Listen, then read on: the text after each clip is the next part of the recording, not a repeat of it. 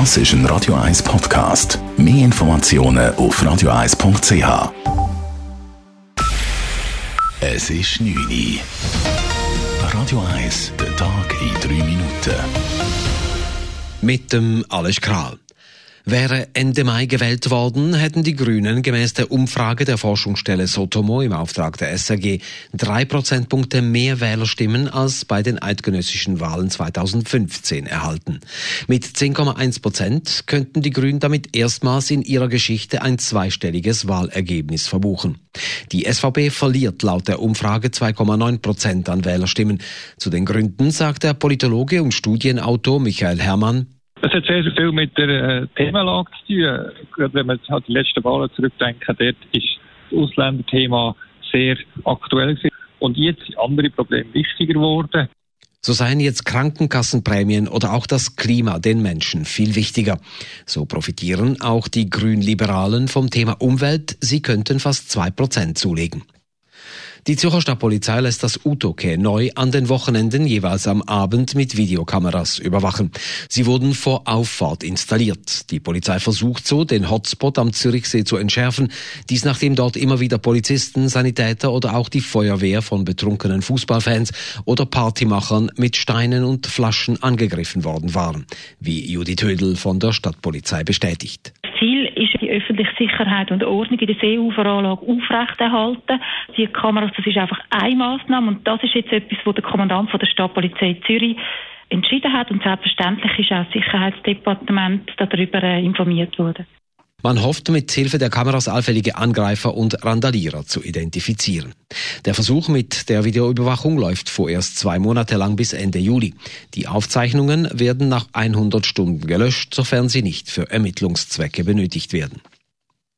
Die Grasshoppers planen für die kommende Challenge League Saison ein Budget von 13,6 Millionen Franken nach 20 Millionen in der zu Ende gegangenen Saison. Der Club bestätigt am Tag nach dem Rücktritt von GC-Präsident Stefan Rietiker, der direkte Wiederaufstieg sei finanziell nicht machbar und auch nicht das oberste Ziel. Vielmehr wolle GC mit einer bescheideneren Haltung wieder Sympathien gewinnen und in der Challenge League gesunden.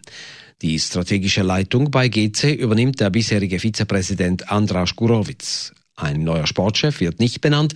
Die sportliche Leitung liegt bei Trainer Uli Forte zusammen mit dem Chefscout und dem Ausbildungschef und dies in enger Zusammenarbeit mit Gurowitz. Beim Kader der ersten Mannschaft will GC zudem vermehrt auf Spieler aus dem eigenen Nachwuchs setzen. Der Ständerat will das Nationalstraßennetz weniger stark ausbauen als der Nationalrat. So hat die kleine Kammer auch die Lückenschließung der Zürcher Oberlandautobahn wieder aus dem Budget gestrichen. Dieses Projekt sowie zwei weitere in anderen Regionen der Schweiz seien noch zu wenig ausgereift, so die Begründung. Zum 75. Jahrestag der Landung der Alliierten in der Normandie hat der französische Präsident Emmanuel Macron an die Zehntausenden gefallenen Soldaten erinnert. Auf einem US-Soldatenfriedhof sagte Macron, die Erinnerung an den D-Day müsse bewahrt werden. US-Präsident Donald Trump ehrte die Gefallenen und die rund 160 anwesenden Veteranen. Ihr Mut würde nie vergessen. Die Landung der Alliierten trug maßgeblich zur Niederlage Nazi-Deutschlands im Zweiten Weltkrieg bei. Radio 1 Wetter.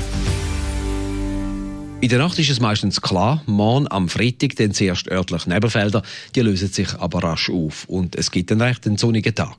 Erst gegen den Abend steigt das Gewitterrisiko wieder leicht an. Temperaturen zum Aufstehen um die 9 bis 10 Grad, am Nachmittag bis 27 Grad. Das war der Tag in 3 Minuten.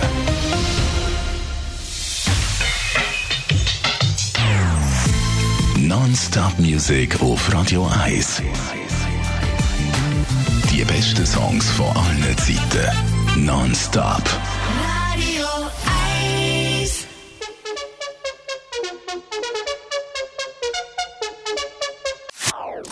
Das ist ein Radio 1 Podcast. Mehr Informationen auf radio1.ch.